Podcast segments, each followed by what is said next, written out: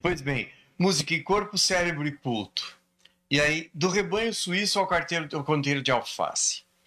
É, passando por nós, tá? Então, rebanho, fazendo um triângulo, rebanho suíço, canteiro de alface e nós. É sobre isso que eu queria te falar hoje. Um, e uh, eu, eu queria começar tentando responder uma pergunta que, que, que, que muita gente me faz, curiosamente. Eu tenho respondido essa pergunta muitas vezes. É, qual é a origem da música? Como é que a música começou? Né? Então, a gente tem, eh, quem, quem, gosta do texto bíblico, conhece o texto bíblico, então já sabe de uma série passagem no Gênesis que fala de alguém que foi um mestre, pai de todos os que tocam harpa e flauta. Mas, ao mesmo tempo, há uma pesquisa uh, dos sociólogos, antropólogos, e começar a procurar uh, de onde é que vem música, quando é que uma sociedade, quando é que um grupo de indivíduos perdidos em algum lugar do mundo começa a utilizar música, desenvolver ouvir algum tipo de música. E é muito interessante essa questão. Por quê? Porque uh, o, o, ser humano tem usado desde o começo da sua, da sua consciência, do fato de, de estar procurando agrupar-se socialmente, uh, uh, procurado fazer algum tipo de, de som. Uh, usando às vezes veículo. É óbvio, é óbvio, que o primeiro veículo que ele usou para fazer algo que a gente pudesse já chamar de música é a sua própria voz. Mas logo depois, uh, instrumentos que são dados pela própria natureza, por isso os troncos de árvore, blocos de pedra talvez, lâminas, né? Então búzios, cano, depois mais tarde cipós, crinas, tripas de animais quando está mais evoluído e tudo isso. O fato é que ou cantando ou, ou produzindo sons vocais, uh, ainda sem palavra de repente, uh, algum tipo de música tem acompanhado o ser humano desde o início da sua história. E agora vem uma frase muito interessante. Até hoje, nenhum grupo cultural foi encontrado que não cultivasse algum tipo de expressão musical em sua comunidade. Não sei se dá para entender a frase já na primeira. Primeiro é o conceito de grupo cultural. Grupo cultural é um agrupamento social. Indivíduo pode um grupo cultural pode ser a cidade de São Paulo ou os cariocas ou um grupo de 12 indivíduos perdidos na Oceania, né? Então eles formam um grupo e aí eles se organizam, eles têm um chefe, talvez, eles têm uma ordem de comportamento, eles têm coisas que podem e que não podem, eles têm alguma divindade. E, e dá para saber eh, quanto esse grupo está evoluído como grupo social, dependendo de algumas marcas. Né? Então, isso que eu disse, ele tem alguma divindade? Que divindade ele tem? É uma divindade muito concreta, como uma pedra, ou é uma divindade mais abstrata? Isso nos mostra um certo grau na sua consciência de sociedade, de grupo social e tudo mais. E até agora, nenhum grupo no mundo inteiro, em qualquer lugar do mundo, foi encontrado independentemente da sua evolução como grupo social, nenhum grupo foi encontrado que não tivesse música no seu meio. Você tem que entender música com uma forma, de uma forma muito livre aí, na verdade. Você não pode pensar que música aqui é a nona sinfonia de Beethoven, né? Ah, Para nós, essa música que eu estou me referindo aqui pode ser um grunhido, um som, um resmungo, né? Um, um, um, né? Mas ele tinha a intenção de que fosse algo musical. É esse o ponto que nos interessa. Daqui a pouco eu quero falar sobre essa definição, talvez. Domingos Alaleona foi um pesquisador que andou muito pelas três Américas, pesquisando diferentes sociedades, eh, indígenas ou sociedades bem isoladas, e ele escreveu uma coisa interessante. Uh, a origem da música perde-se na noite dos tempos. Não há povo antigo no qual não se encontrem manifestações musicais. Mas eu acho mais interessante que, para alguns povos, parece que eles utilizavam sons musicais como forma de comunicação até antes de desenvolver uma linguagem sofisticada. Sabe linguagem sofisticada que tem sujeito, verbo, depois todos os predicados, depois sintaxe, o que é que emenda, gramática correta ou incorreta, não é? É disso que eu estou falando agora. Quer dizer, alguns povos, antes de inventar uma língua muito complicada, usava pequenas melodias com funções de conteúdo na sua comunicação. Era comunicação não verbal, sem palavras, mas que usava pequenas sequências musicais com com, com sentido interessante, inteligente. Você vai dizer assim: peraí, mas isso não é possível. Como não? Até hoje a gente é herdeiro de algumas coisas assim. Imagine a cena. Alguém te pergunta alguma coisa lá de longe. Ó, oh, fulano, você vai para não sei o quê. Você não entende o que ele falou e você faz assim. Hã? Esse hã é uma pequena melodia. Em termos musicais, a gente tem como dizer, isso é um glissando de três, meios, três sons, etc, etc. Né? O três ou quatro, tem uma quarta, uma terça, né? Pá, pá. Mas isso tem um significado. Essa pequena melodia quer dizer o quê quando você faz isso para alguém? Quer dizer, eu não entendi o que você falou. É disso que eu estou falando nesse slide aí. Alguns povos, antes de desenvolver uma língua complexa, usavam música, música nesse, nesse sentido aí, de pequena expressão musical, com um sentido já concreto. Música na sua comunicação, um entre outro. Só para terminar essa minha história, esse ah, aí a pessoa repete, e você entende o que ela falou, aí você faz o quê? Ah, outra musiquinha, diferente. Agora é uma musiquinha que desce para baixo tem uma, uma linha melódica descendente. O que, que ela quer dizer? Agora, eu entendi o que você falou. Veja, é uma pequena sequência musical, melódica e com tanto sentido. É disso que a gente está falando aí. A música, em outras palavras, para alguns grupos culturais, veio até antes de uma linguagem muito elaborada, de uma língua muito elaborada. Agora, imagina comigo se a música era um bom veículo para as pessoas se comunicarem entre si, como esse exemplo que agora eu dei para você, as pessoas facilmente começaram a pensar: bom, se é bom para falar entre nós, talvez seja muito bom para falar com as nossas divindades, sejam elas quais, quais forem. Né? Música e divindade, com, com aquilo que eles imaginam os, a, as divindades. Agora você tem que entender que divindade, uma pedra ou qualquer coisa assim, uma árvore, estou falando disso, né? Então, de, mesmo nessas culturas muito simples, muito no começo da sua história, eles começaram a separar um tipo de música para falar com suas divindades. A música tinha que ter algumas regras, a música para falar com o divino. Ela tinha que ser um pouquinho diferente da do dia a dia, talvez com outros instrumentos, quando existissem existiram instrumentos, né? E aí, então, o, o Aldo Natali falou uma coisa interessante. Música e experiência religiosa parecem que não se separam na, na pré-história do mundo, naquela realidade inicial em que o mundo tomou, começou a tomar consciência de si. Música e religião andavam juntas.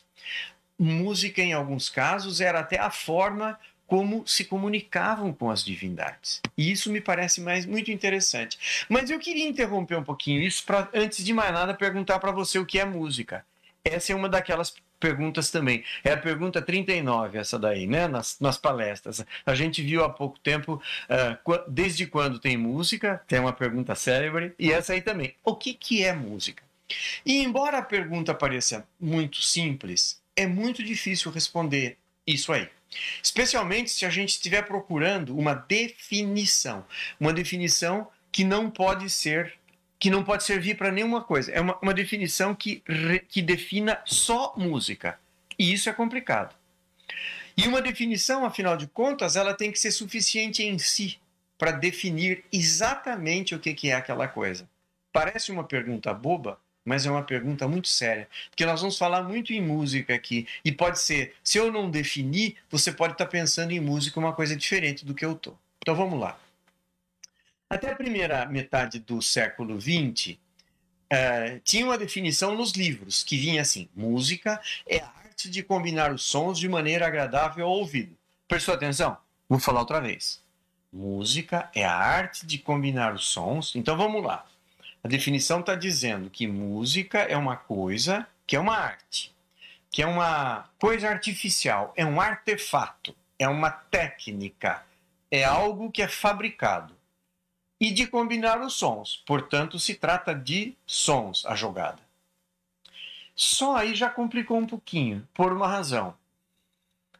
Existem outras uh, formas de arte que, que, são artes de combinar os sons também. Por exemplo, a retórica, a oratória, a palavra, a poesia. A poesia também é a arte de combinar sons. Tá bom, sons que têm sentidos concretos, mas são sons. Mas vamos então, então aí já, já fura um pouquinho, né? Ela não define só música, também pode ser para poesia. E aí veio de maneira agradável ao ouvido. Veja que essa definição também serve para poesia. Eu, eu combino de uma forma bonita os sons musicais num texto com rima bem bonito e esse texto é agradável ao meu ouvido. Isso aí pode ser poesia. Mas o pior é que se a gente pensar em música como aquilo que a gente conhece como música, arte de combinar sons de maneira agradável ao ouvido, por que, que essa definição é ruim? Porque esta definição imediatamente te leva à seguinte pergunta: agradável ao ouvido de quem? Cara pálida. É ou não é? por quê? Você imagina, se isso for uma definição, só é música, alguma coisa que alguém falou que é agradável. Isso quer dizer, tem que ter uma comissão julgadora o tempo inteiro para falar se a coisa é música ou não. E sabe o que é pior? Sempre vai achar, vai ter alguém que vai achar que aquela coisa que ele está ouvindo é ruim, é desagradável ao ouvido. Aí não vai ser música para esse. E essa mesma coisa que foi desagradável para o ouvido dele, a mãe do compositor achou lindo. Então vai ser agradável para o ouvido dela. Isso é, essa definição não serve como definição. Aí tem algumas. Essa, essa definição não se usa mais em música, aliás, tá? Vários documentos que vêm hoje não, não usam. Se você pegar um livro mais antiguinho, talvez você vai encontrar essa definição aí ainda. Tem umas tentativas mais atuais da Pena, uma estudiosa do, do assunto, ela disse assim: um, um, música é uma forma de arte que tem como material básico o som. Ou uma forma de arte. Entenda a forma de arte aqui, não arte no sentido só da de beleza estética, mas arte no sentido de ter sido feito, ter sido fabricado, que tem como material básico o som. Veja que interessante, o que eu acho bonito do que ela falou é que o som ainda não é música. Som é um dos elementos da música, é coisa de música, é coisa que a música usa, é parte da música, mas som sozinho não é música ainda. O som é ponto de partida, é matéria-prima. Uh, tem outras definições uh, mais atuais, eu quero te dar uma que parece que nos ajuda muito. É uma definição definitiva, se pudesse ter essa frase. Um, quem disse o que, que nós vamos, estamos lendo no primeiro parágrafo é um célebre educador, músico, compositor, arranjador, teórico um, canadense chamado Murray Schaeffer.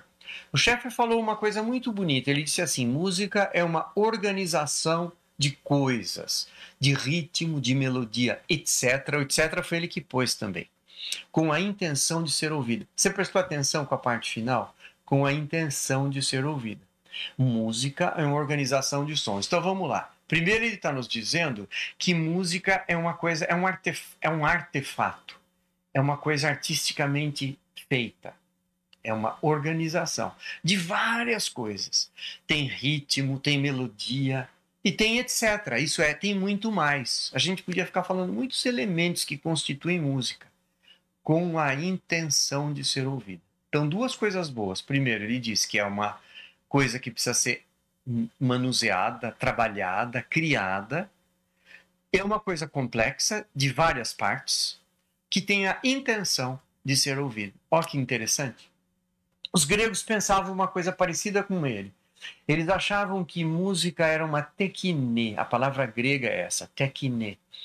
Assim como uh, matemática, astronomia, retórica, eram chamadas artes liberais, essas que eu estou mencionando aqui. E música era uma delas. Mas eles dizem assim: música é uma tekine, é, é algo. E o que é uma tekine? Uma tekine é é, uma, é o manuseio que o ser humano faz das coisas que tem na natureza. Então, é tecne, por exemplo, transformar o couro de um animal numa sandália. Tecne é o processo de transformar couro em sandália. Ou transformar um tronco de árvore numa mesa. Isso é tecne. E na opinião dos gregos, música é tecne, isto é, música é uma coisa tirada da natureza, uma coisa que vem da natureza. E a partir das coisas que a natureza te dá, se fabrica música. Em outras palavras, música não existe na natureza, na mentalidade grega, e na do Schaeffer também não. A, a natureza oferece algumas coisas que a música se utiliza, mas a, a música é um, é um fenômeno complexo, com a intenção de ser ouvida.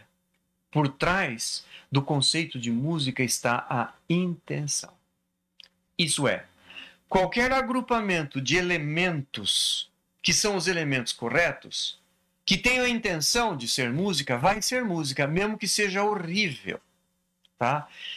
Se você quiser fazer um bolo de laranja e usar farinha, fermento, ovos, leite ou água, laranja e não sei o que, e fizer o bolo nas proporções corretas, o resultado final é bolo de laranja. Pode ser que alguém vai comer e vai achar horrível, mas é bolo de laranja.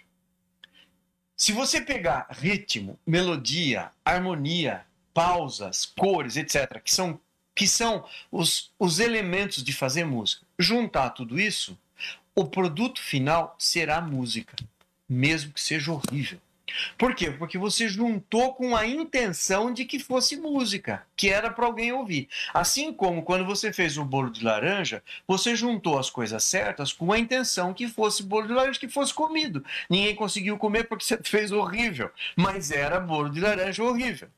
Se você usar os elementos que são de música, querendo fazer música, usando os elementos corretos, o produto pode ser lindo, e muitas vezes é, e pode ser horroroso. Se for horroroso, ele continua sendo músico, porque você teve a intenção de que fosse músico. Animem-se, pois, compositores. Mesmo que seja horrível o que vocês fizeram, será música, se foi a sua intenção.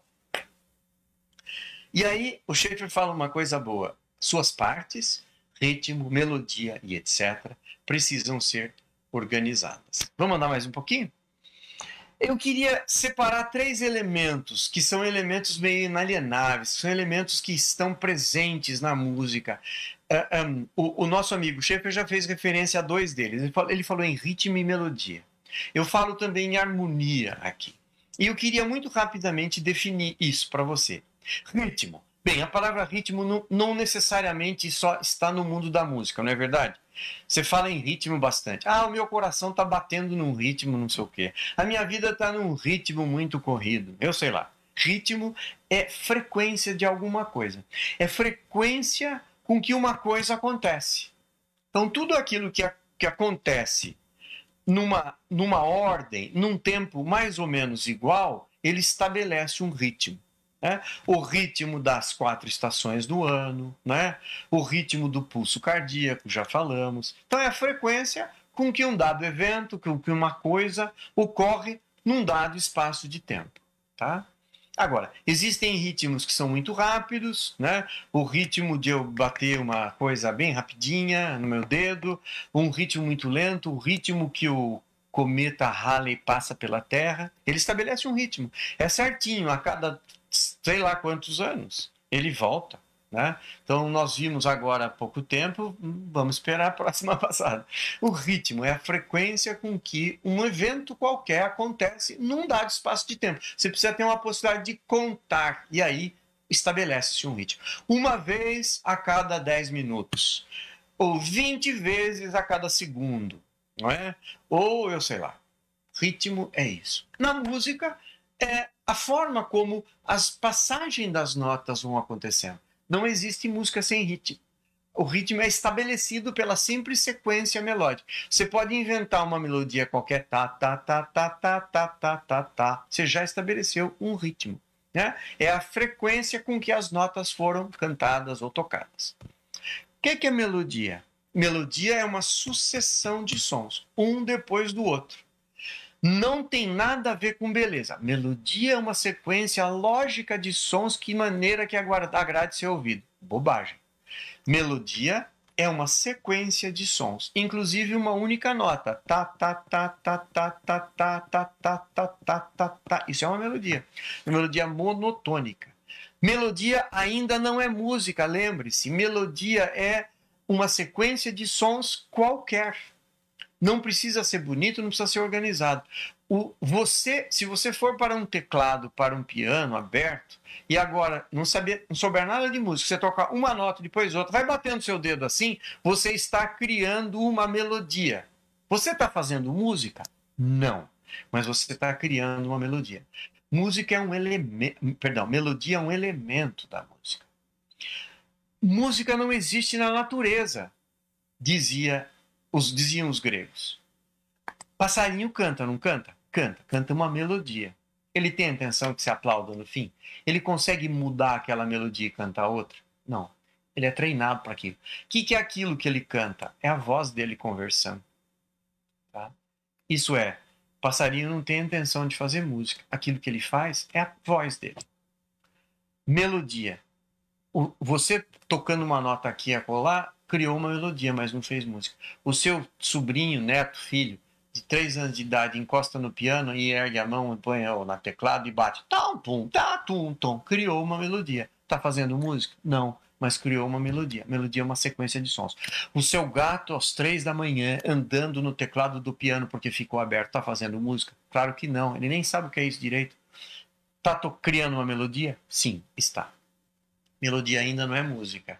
Melodia é uma sequência de sons quaisquer. Vai se tornar música quando você quiser que seja e quando você usá-la organizadamente.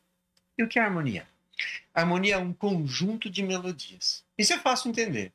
Vocês que frequentam igrejas ouvem um coro cantando a quatro vozes. Nós ouvimos agora um grupo cantando em diferentes vozes. Cada voz é uma melodia. Junta tudo, aquilo é harmonia. No, no coro, o soprano canta uma melodia, o contralto canta uma melodia, uma sequência de sons. O tenor canta outra sequência de sons. O baixo, outra melodia. Tudo junto, harmonia. Um grupo de chorinho. A flauta toca uma melodia. Papi. A clarineta toca outra melodia. Tó. O cara do cavaquinho toca outra melodia. Tudo junto, harmonia. Mas tem uma coisa. Esses três elementos agem no nosso organismo. E agem de uma forma muito poderosa. Quero falar isso um pouquinho. Veja. O ritmo age, interfere no nosso músculo. Quando você está ouvindo uma música, é a estrutura rítmica, é o ritmo que está lá dentro da música. Eu não estou falando aqui de uma escola de samba, pessoal. Não estou falando aqui de uma banda tocando um monte de percussão. Não estou falando de um baterista tocando. Pode ser uma música gregoriana. Tem ritmo lá. O ritmo da construção da melodia. O ritmo é estabelecido, mesmo que implicitamente, alguém está cantando uma melodiazinha, ele está criando um ritmo. E esse ritmo mexe com o nosso músculo. Quando esse ritmo é bastante bem marcado, bem rigidamente estabelecido, então o que acontece? A gente tem um, uma, uma, um poder maior de mexer com o nosso músculo. Quando você ouve uma música mais animada, tem uma batida mais animada, altera o seu pulso cardíaco. Isso acontece, por exemplo, quando você começa a ter vontade de balançar o ombro, balançar a perna, né? mexer o corpo. Quem que está fazendo isso com você? É a melodia da música? Não, é o ritmo. O ritmo implícito, o ritmo que está brotando da sequência de notas.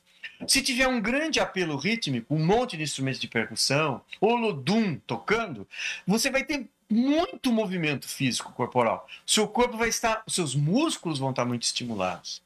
Nada do seu cérebro, mas muito do seu corpo. É muito fácil, com excesso de ritmo, você bloquear instâncias superiores do cérebro, você parar de pensar. É o que acontece, por exemplo, num terreiro de macumba, de umbanda, é o que acontece numa sessão uh, misteriosa de uns Hare Krishna da vida. Você repete uma frase ou repete um ritmo tanto tempo, tanto tempo, sem pensar em mais nada, que uma hora realmente você bloqueia instâncias superiores do cérebro.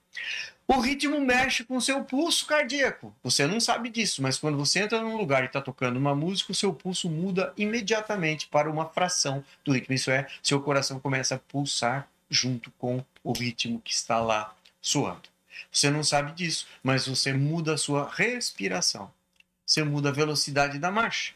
É por isso, por exemplo, que tem pessoas que, para correr, para caminhar, para fazer exercício, usam uma coisa bem ritma no ouvido, porque mexe com o músculo. É verdade, estimula o nosso sistema respiratório. A gente começa a respirar numa fração do ritmo que a gente está ouvindo, consciente ou inconscientemente. Ritmo mexe com músculos. Melodias. Melodia lembra uma sequência de, de, de notas, uma nota depois da outra? Elas interferem com nossas emoções e pode levar as pessoas à alegria ou à lágrima dá muita euforia até calma em poucos instantes. mudou a melodia, pode mudar a sua, uh, seu estímulo emocional. Mexe com emoções poderosamente. Nós vamos voltar para esse ponto. Harmonias, finalmente, mexe com o nosso intelecto. Porque para você tentar, mesmo você tá ouvindo um, um, chorinho, se você quiser, ao invés só de parar e ouvir o conjunto, é uma coisa. Mas se você quiser falar, vou ouvir a harmonia, vou, vou tentar separar na minha cabeça só a flauta. Agora eu vou só ouvir flauta e clarineta. Agora eu não vou mais ouvir a flauta, vou me concentrar na. Você entende? O seu cérebro está trabalhando que nem maluco para fazer isso. Aliás, é um excelente exercício para o seu cérebro esse negócio. Sim, sons musicais afetam o nosso organismo. Música age sobre o nosso organismo, altera nossas emoções. Músicas nos deixam alegres ou tristes. Podem nos estimular ou relaxar. A influência é tão grande que pode até nos curar de algumas enfermidades. Por outro lado, pode causar-nos doenças e males. Musicoterapia, quando levada a sério, não quando é oba-oba, como é uma, quando técnica científica, realmente pode ajudar. Não é uma espécie de musicoterapia o que aconteceu nos encontros de Davi e Saul, quando Saul estava numa crise física, emocional e espiritual e ele submetia-se ao tratamento musical de Davi. Você lembra disso? Está em 1 Samuel 16, verso 23. Eu transcrevi. Veja o que está escrito lá. E sucedia que, quando o espírito mal da parte de Deus vinha sobre Saul, Davi tomava a harpa e a tocava com sua mão. Então Saul sentia alívio e se achava melhor, e o espírito mal se retirava dele. Viu? Davi tomava a harpa, repito, e a dedilhava. Então Saul sentia alívio. Isso é crise física, aliviava. Sentia alívio emocional, se, se achava melhor emocional e o espírito maligno você tem a ver? Espiritual. Nas três áreas que eu mencionei acima, aparece aí. Um, o pastor da igreja está, está conosco? É uma pergunta mesmo, se alguém puder me responder. Sim, sim, mas está aqui do nosso lado. Então, reverendo, agora tem uma encrenca, né? Aqui para trabalhar com muita calma, uma exegese do início do texto. E sucedia que quando o espírito mal da parte de Deus vinha sobre Saul, bom trabalho, boa sorte, não quero estar perto, reverendo. Obrigado. Não ia perder a chance da, chance da provocação.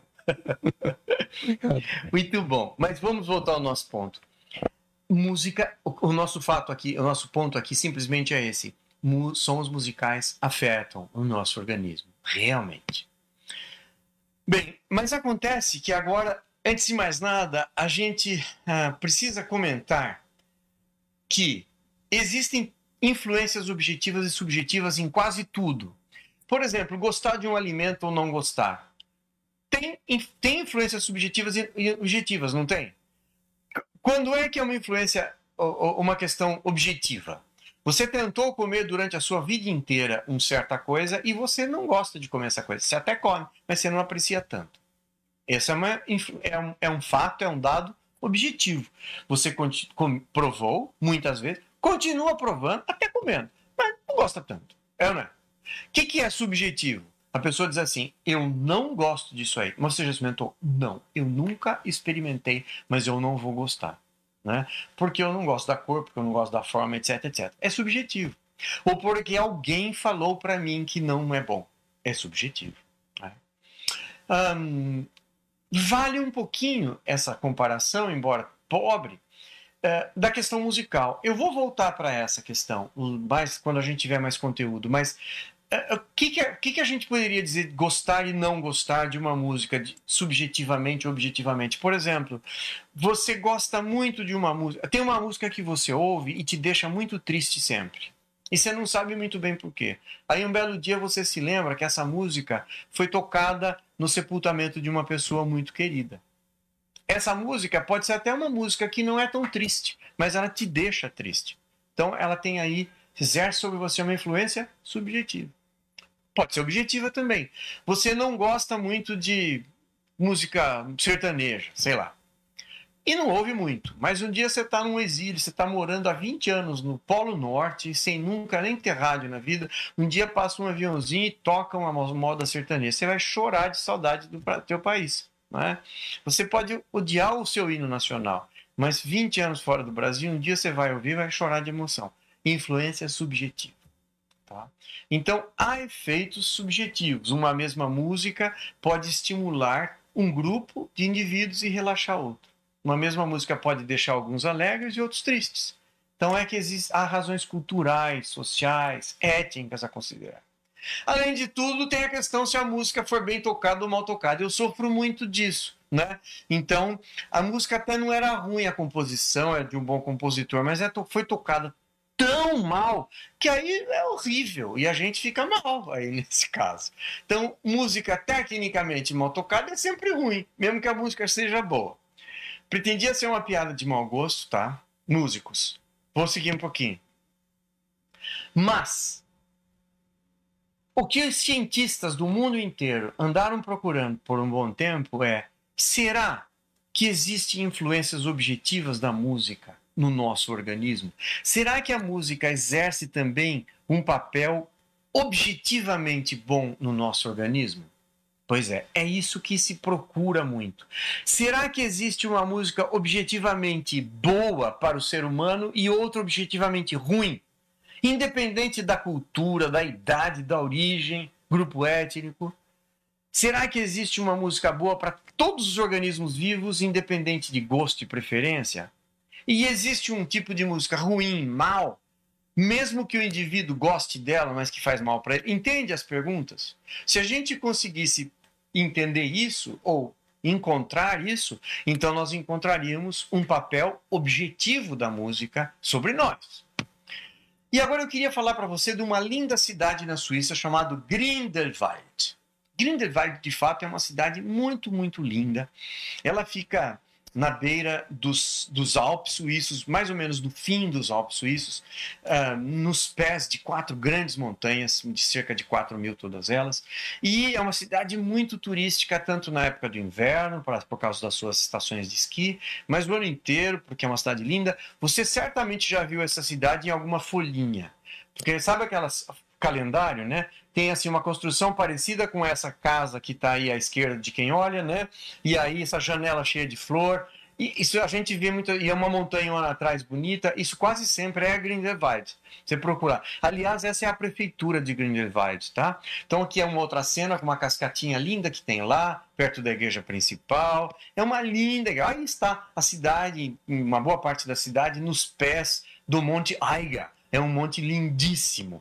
Ah, na verdade, a cidade está aqui embaixo, olha só. Ela está no pé de uma cadeia de montanhas, os quatro grandes é, do final, da parte final. Então aí o Eiger, o Mönch e o Jungfrau, todos eles com quase 4 ou mais de 4 mil metros de altitude, né, de altura. Muito bem.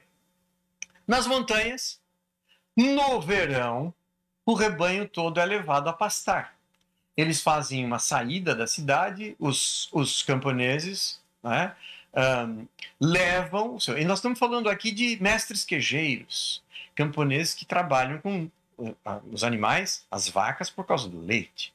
E eles têm 10, 12 vaquinhas. Na verdade, não estamos falando de uma grande empresa. Nas montanhas, as cabanas dos mestres quejeiros, para as quais eles vão no começo do verão. Eles sobem levando as suas vaquinhas e ficam lá morando por alguns meses durante o período do verão. Diariamente ordeiam as suas vacas e fazem um queijo. 100 litros de leite produzem um queijo de 10 quilos. Não sei se você sabia essa proporção, mas é por isso que queijo é caro. É, não é? E na Suíça é mais caro porque ali é euro, é muito mais caro.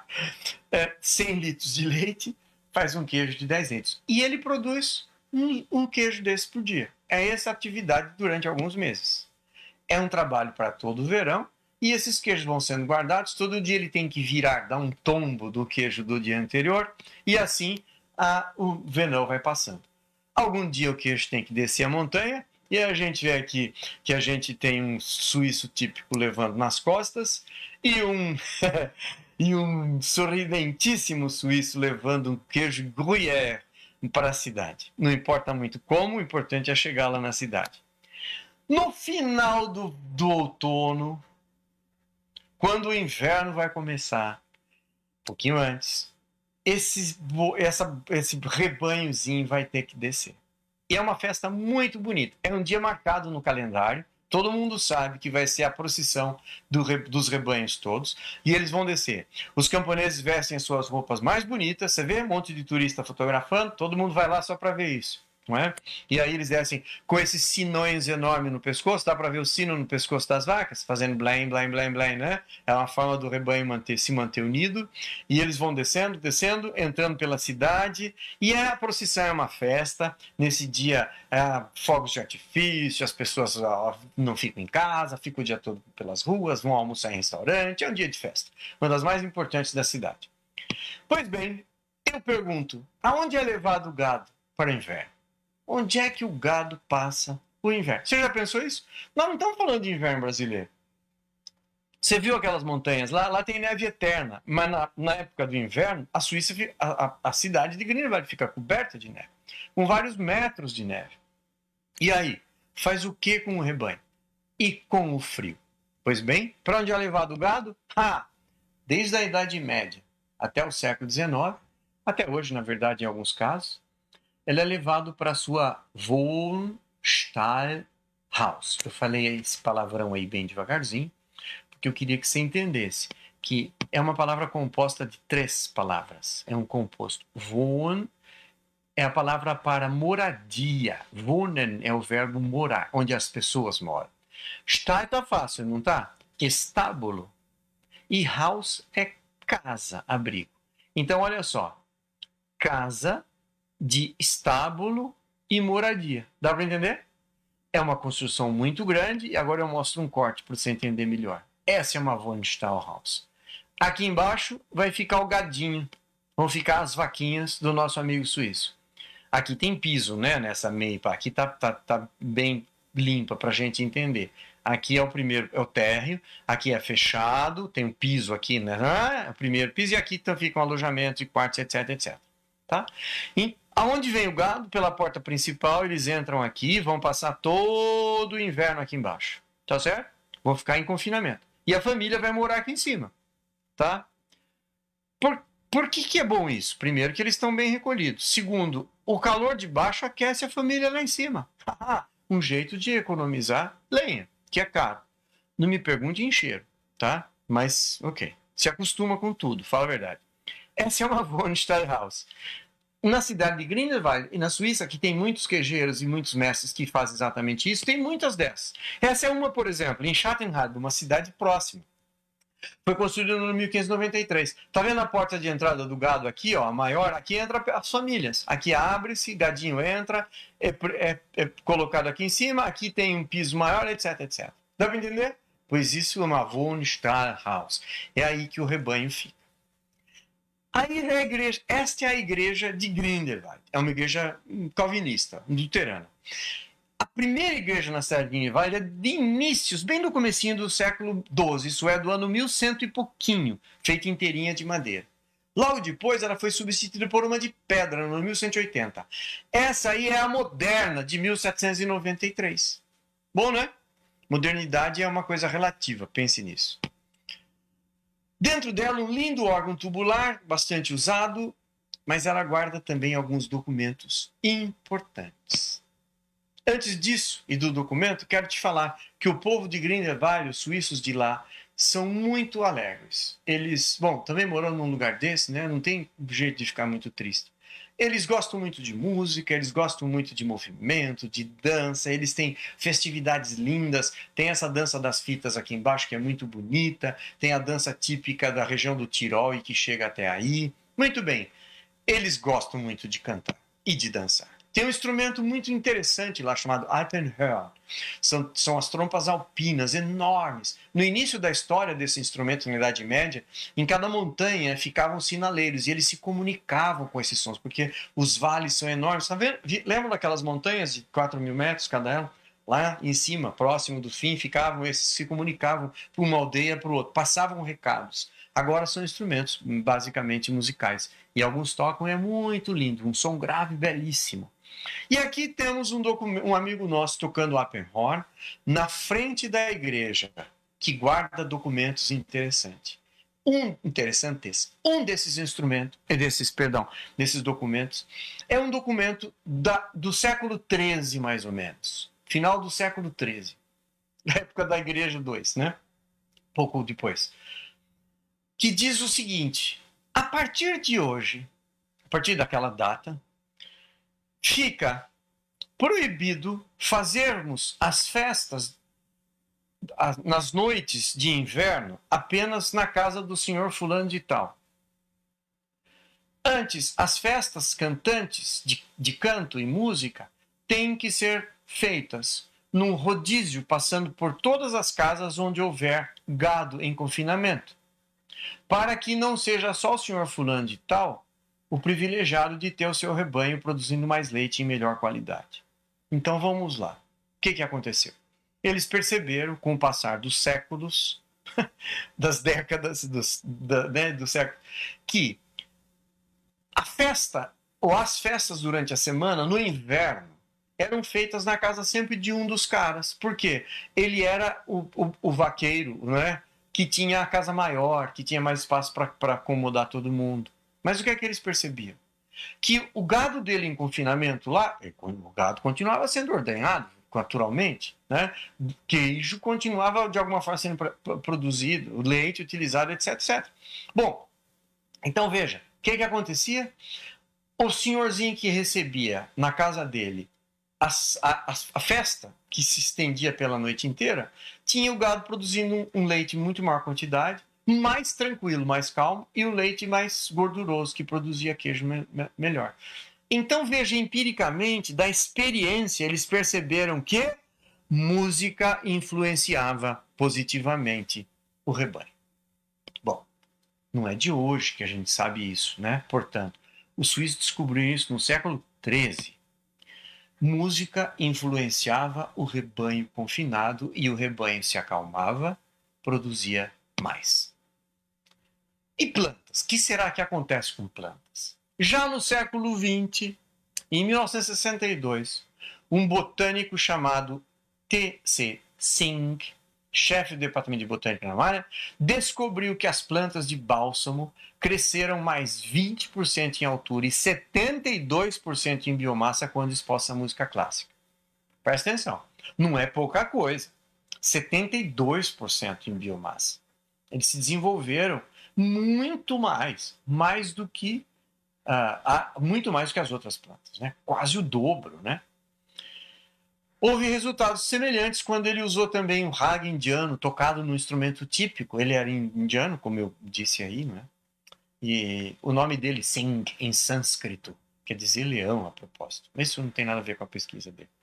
Mais tarde, ele repetiu o experimento dele com outros vegetais e descobriu que os resultados que ele tinha conseguido a primeira vez eram muito comuns. A partir disso e de outros colegas do Sr. Singh, experiências começaram a ser feitas no mundo inteiro, submetendo canteiros de hortaliças, plantações de trigo, de aveia, de cevada, etc., etc., de arroz, a diferentes tipos de música. Tem uma pessoa que se tornou célebre, é uma estudante uh, dos Estados Unidos chamada Dorothy Rittelek.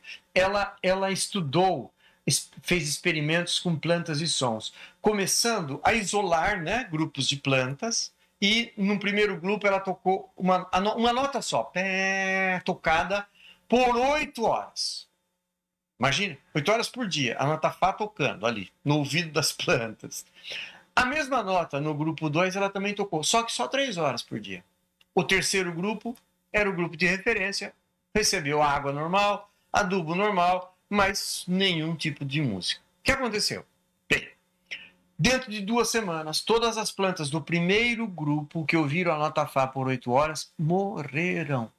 As plantas do segundo grupo ouviram Paz por três horas, tornaram-se mais saudáveis que o grupo referência. Que que ela, que que ela, que, qual foi a teoria que ela formulou? A hipótese que ela levantou? As plantas reagem ao som, obviamente, mas podem reagir bem ou mal. O tempo de exposição pode fazer diferença. As, as mudas que, que ouviram, entre aspas, a nota Fá oito horas por dia não resistiram a esse estímulo. Morreram. E as plantas que ouviram a mesma nota num período de tempo mais razoável se desenvolveram melhor que as plantas do outro grupo. Interessante, né? Que o grupo referência, né? Ela mesma ampliou muito essa pesquisa e muitos outros estudantes continuaram fazendo. Né?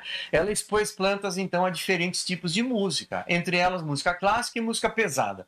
Pessoal, eu, eu vou evitar falar nome de música, título, primeiro que eu não conheço, por obra e graça do Espírito Santo, e eu também não quero que você vá, ah, ele vai falar mal da música, não sei o quê. Eu vou chamar de música pesada, tá? Música pancadão, esse música aqui, esse que, que, que quando você ouve, você percebe que está balançando você. Vou chamar de pesado, tá? As, como, veja só, ela botou grupos de, de plantas, canteiros de plantas, da mesma forma, divididas, e botou nela música, veja só, música clássica e música muito pesadona. As plantas cre cresceram saudáveis, e essa frase é interessante, ela anota no livro dela. E se enredaram nos alto-falantes que tocavam música clássica. Você já pensou que coisa bonita? As plantas cresceram na direção da, da, dos alto-falantes e se envolveram nos alto-falantes. Com a música pesada, as plantas cresceram um pouco, afastando-se dos alto-falantes, com folhas menores, até morrerem algumas semanas mais tarde. Bem, você precisa entender que isso aqui não é sessão caras, tá, pessoal? Nem é seleções do Reader Digest, nada disso. Essa é uma, é uma experiência científica de uma estudante acadêmica controlada na universidade. Os experimentos, portanto, parecem ter demonstrado que as plantas têm preferências musicais. Veja só. Os resultados foram todos gravados por ela e ela publicou nesse livro que está aí, ó, e que se compra, inclusive. Ele é acessível. The Sound of Music and Plants. Tá? Não tem em português, infelizmente, mas você compra em inglês se achar interessante. Vale a pena. Ela, ela conta todas as experiências dela, tá? Ou muitas delas. Mas peraí, planta não tem ouvido. Planta não tem audição. Plantas não são animais. Plantas não têm órgãos ou células auditivas.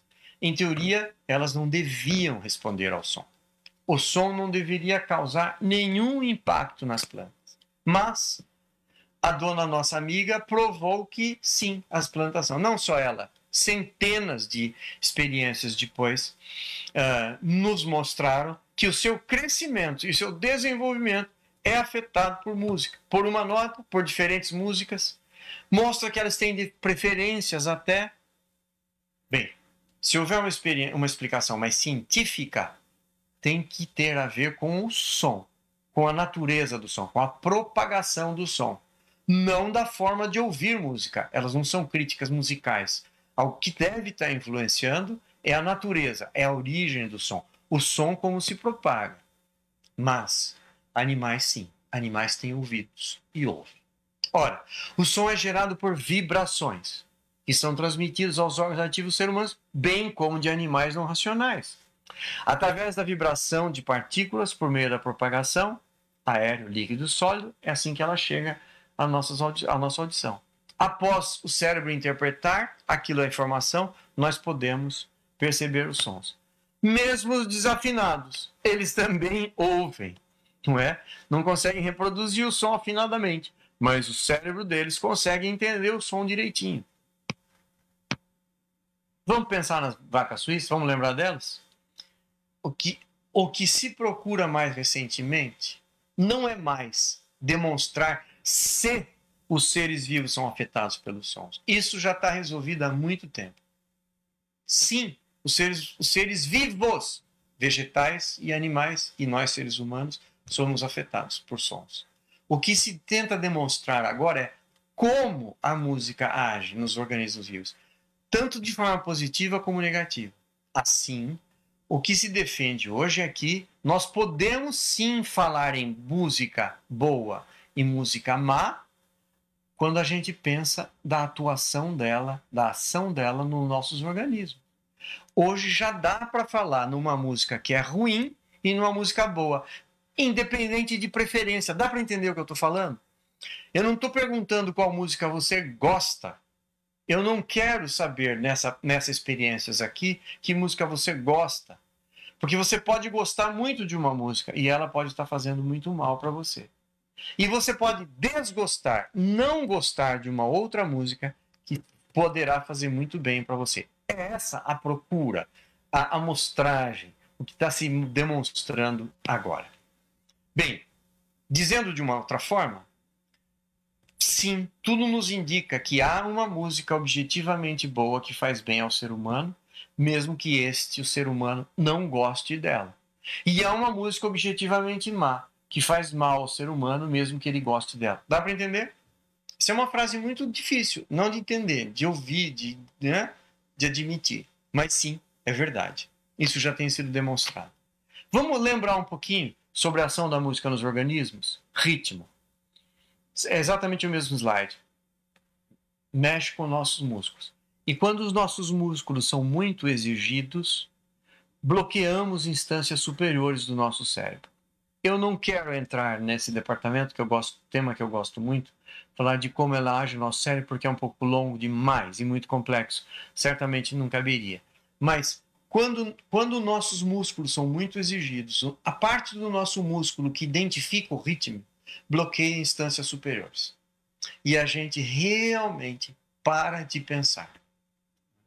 Parecido com o que acontece quando as emoções tomam conta da gente. E as melodias mexem com emoções, lembra-se disso? Quando a gente fica muito mexido emocionalmente, a gente também perde a razão. Você já viu muitas vezes alguém que faz uma coisa absurda e agride uma outra pessoa, ou agride verbalmente, ou até fisicamente, dá um empurrão lá na pessoa querida e fala: Ai, desculpa, eu agi sem pensar. Isso mesmo, ele agiu sem pensar, ele agiu com uma região do cérebro dele que bloqueia a razão. Acontece isso. E melodias fazem isso. Melodias bloqueiam melodias mexem com nossas emoções. Emoções exageradas mexem com nossa razão. Antes de tudo, é preciso deixar bem claro que música que é o fenômeno sonoro. Não estou falando em texto, tá? Uma música muito má para o nosso organismo, associado com um salmo bíblico, por exemplo, continuará sendo ruim, apesar do texto. Não é porque o texto é bom que a música se torna boa, se ela for ruim para o nosso organismo, ok?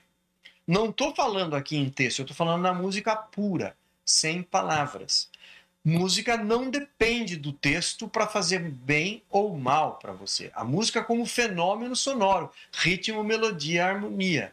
Este conjunto, o fenômeno musical, mexe com o seu organismo, positivamente ou negativamente. Independente, o texto pode ser lindo, para as meninas adolescentes, romântico, maravilhoso, poesia tão bonita, mas se a música for ruim, ela está fazendo mal para o seu organismo. Para nós cristãos evangélicos, uma passagem linda do texto bíblico, se a música for ruim, ela está fazendo mal para o seu organismo. O texto pode estar tá fazendo bem para o seu intelecto, se é que ele está entrando na jogada, se é que os outros elementos da música não estão bloqueando seu intelecto. Muito bem. Há elementos muito importantes quando a gente fala em música, mas esses três bastam para a gente entender o que está acontecendo no nosso organismo quando a gente fala em música. O ritmo, portanto, frequência com que um dado acontece, não tem jeito de ter música sem ritmo. Sobrepujando o rítmico, a gente perde um pouquinho os outros elementos. Ritmo mexe com nossos músculos. E a melodia, revisão, sucessão de quaisquer sons musicais, uma nota depois da outra, mexe com nossas emoções. Ai, quando eu ouço aquela música, dá vontade de chorar. O que, que a pessoa está falando? Adolescente, talvez, né? Ah, aquela, aquela melodia está mexendo com minhas emoções. É fácil fazer um auditório chorar. Muito fácil. É muito fácil influenciar muita gente junta melodia pode nos deixar triste, alegre, disposto. E pode influenciar muita gente junta. A melodia certa, num auditório que se deixa levar por ela, faz chorar. Melosa, cromática, saltos, etc. Não há erro. Tocou, chorou. Se os instrumentos que estiverem tocando acrescentarem efeito vibrato, etc., é praticamente irresistível. O público chora. Eu queria que vocês ouvissem até o fim o que eu vou dizer agora. Nessa primeira frase eu escrevi: não há necessidade de nenhuma mágica para fazer o auditório chorar. E eu vou mudar isso porque eu estou falando entre cristãos. Eu uso essa frase aí quando eu falo com não cristãos. Com com evangélicos, com protestantes. Eu vou dizer uma coisa para você. Preste atenção e até o fim. Ninguém pode sair da sala até eu acabar o meu raciocínio, tá? Não há necessidade da ação do Espírito Santo para fazer um auditório chorar. Música faz muito bem. Eu vou repetir. Não há necessidade da ação do Espírito Santo para fazer um auditório chorar. Se me dá o auditório e me deixa escolher as eu, Parcival, eu consigo fazer o auditório chorar. Falando as coisas certas, ouça o seu coração, relaxa. Fiz isso uma, um tempo, não mais, mas em acampamentos, por exemplo, de jovens. Né? Deita todo mundo, ouça o seu coração. Agora ouve essa melodia, pense no seu pulso, etc. Daqui a pouco o auditório, inexplicavelmente, começa a chorar parte dele. Não depende do Espírito Santo. Melodias fazem isso muito bem. Mas tem uma observação importante aqui tornar um único indivíduo daquele auditório uma nova criatura, melodia não consegue fazer. Chorar faz, mas ser nova criatura não. Só o Espírito Santo faz. O que, eu quero dizer com isso? Se o termômetro de um grupo religioso for choro para resolver se se torna uma nova criatura, o termômetro é ruim, porque melodia faz isso. Ou nós não conhecemos tanta gente que fica profundamente emocionada, sai debulhando em lágrimas depois de um forte apelo com uma música com bastante vibrato, e depois no outro dia também uma coisa, e faz a sua decisão de vida umas 30 vezes. Não é? Emoção. Melodias mexem poderosamente com emoção. Podem estimular também. Estimular qualquer um para a luta, para a guerra Intervalos de quarta é um grande estímulo para tam, pam, pam, pam, é pulo de quarta. Param, param. Todo hino nacional começa com um pulo de quarta, falando com os músicos aqui agora, né? Isso é o tam, pam, e com marcha, não sei o quê. Isso estimula. Isso estimula mesmo para guerra, para qualquer guerra. Exércitos e mais exércitos que aguentaram o tranco com uma estrutura que os levou para a luta e para a guerra. De fato, veja só, a gente pode mexer com muita gente usando a música certa da forma certa. Vamos lá. Música transforma seres vivos, as plantas, os animais irracionais seres humanos. Diferentemente das plantas e dos animais irracionais, porém, nós temos a opção de escolher o que nós ouvimos. Para músicos da igreja e para a igreja, a responsabilidade é ainda maior em relação às escolhas feitas. Mas eu proponho estudar os melhores fenômenos, tentando entender como a música é interpretada por nosso organismo sempre, e vamos pensar algum dia com mais calma sobre isso e sobre o nosso cérebro. Veja, os elementos da música, quando demais enfatizados, podem bloquear seus elementos superiores. Demais, demais harmonia pode tornar tão intelectualizada que você não consegue seguir. Por outro lado, uma ênfase muito grande na melodia pode provocar nossas emoções que nós somos até impedidos de pensar. Grande ênfase rítmica terá forte apelo físico, muscular, mas não emocional nem intelectual. E o exagero do ritmo desligará as instâncias superiores do nosso cérebro. Não é nada inexplicável aqui. Excesso de ritmo, ritmo leva-nos a parar de pensar. E isso acontece essas reações acontecem com qualquer ser humano, de qualquer cultura, raça, experiência prévia ou preferência. Não tem nada a ver com gosto. Isso é, esta é uma função objetiva da música e não subjetiva. Música objetivamente boa ou má. Sim, existe uma música objetivamente boa e uma objetivamente má. E música boa faz bem para o organismo, mesmo que ele não goste dela. E música ruim faz mal, mesmo que ele goste dela. Eu quero andar mais um pouquinho. Música para um culto integral a Deus, de coração e mente. E aí, quando buscamos música para um culto integral a Deus, de corações e mentes, conforme Paulo, devíamos pensar em um tipo de música apropriada, criativa e equilibrada em seus elementos. Excessos são prejudiciais ao nosso organismo. Um pouco prejudiciais, a ponto de apenas, apenas entre aspas, bloquearem nosso intelecto, ou muito a ponto de nos causarem males físicos. Cada elemento da música aciona uma parte diferente do nosso organismo, como nós vimos, o que faz com que sejamos integralmente atingidos, queiramos ou não, quer estejamos conscientemente ouvindo ou não. Ouvimos com todo o nosso corpo, como as plantas fazem. Elas não têm audição, mas elas são sensíveis aos sons. É que os elementos da música acionam nosso organismo e os organismos das plantas, os organismos vegetais. Quer estejamos conscientemente ouvindo ou não, quer sejamos perfeitamente hábeis auditivamente ou completamente surdos. Eu tenho um dos meus colegas da Alemanha que se dedica, ainda faz isso, se dedica a trabalhar com pessoas 100% surdas, com música.